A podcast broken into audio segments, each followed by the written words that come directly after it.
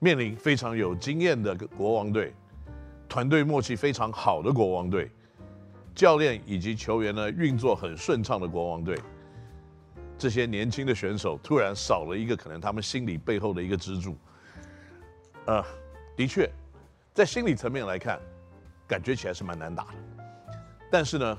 发生了几件事情，却是这个也许钢铁人团队或国王队团队都没有想到的一些事项，就是张杰伟呢，可能在接下要上来替补林书豪的位置之后，连续的失误啊，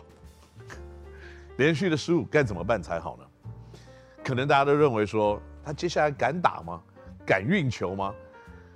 可是这个时候就看到一些年轻的球员他成长的过程了，就是除了陈佑伟站出来，王绿翔站出来，那还有呢，这个 Wendell Lewis 在禁区里面的篮板以及禁区的防守站出来。那更重要，并没有因为两次的失误呢，让张杰伟自己不敢打，反而是更加的坚决的想担负起最后两三分钟里面控球。以及终结者这样子的一个角色，那他扮演的成不成功呢？啊，连拿十分的分数，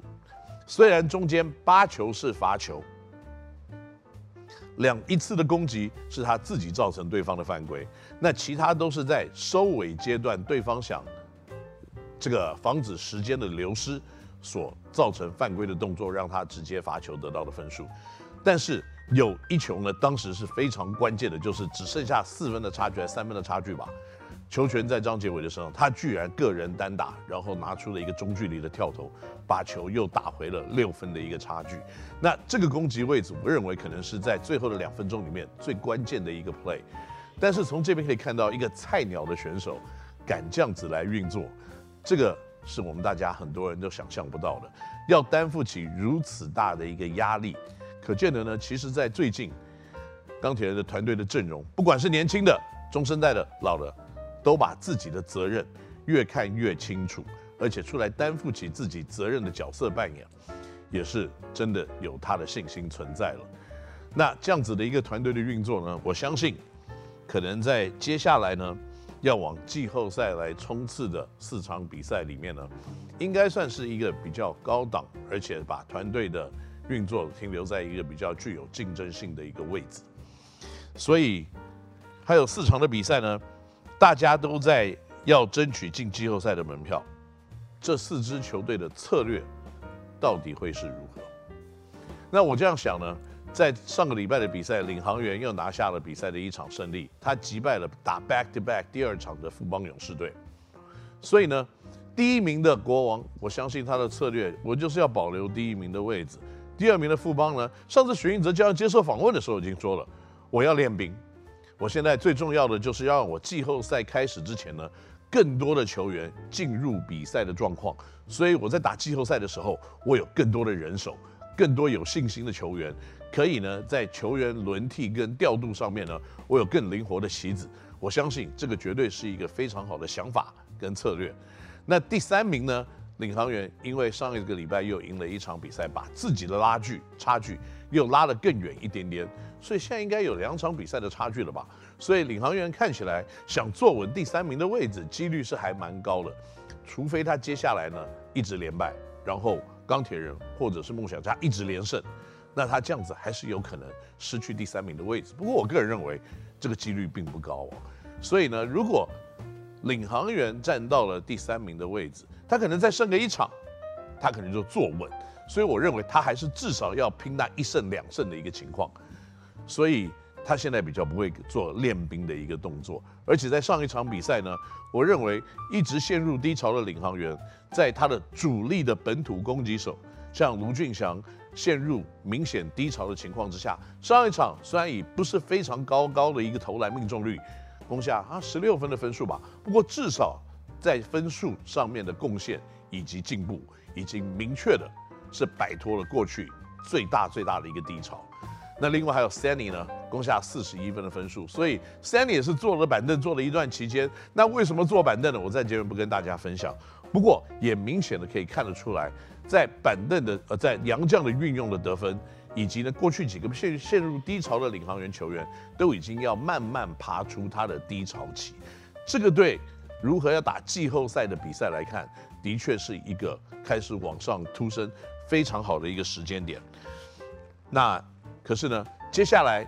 要争第四名的两支球队有什么策略呢？赢球，没有什么策略，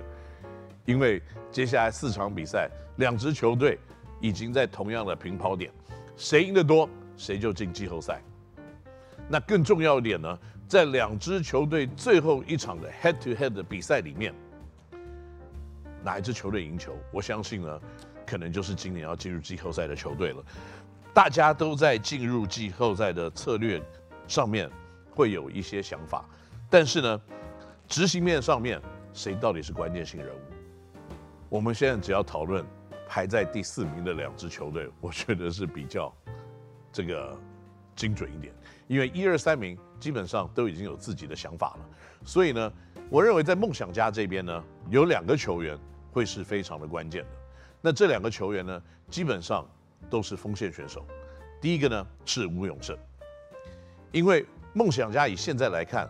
这个林俊杰的控球是很关键的一号人物。因为虽然小这个老吴呢，他是有控球的能力，但是在攻击能力比较薄弱的情况之下，吴永胜可不可以接得下一二号替补或先发这样子的一个位置，变成梦想家在这个位置里面的战力的补强或。这个先天条件上的提升是非常关键的一环。那第二位呢，就是钱肯尼。钱肯尼虽然没有去年的一个战绩，但是他的防守面跟攻击面比较起来，跟去年都有一个比较下滑的一个情况。如果他可以选择在季后赛开始之前来 pick，那这个对其他竞争的球队无疑又是一个更大的压力。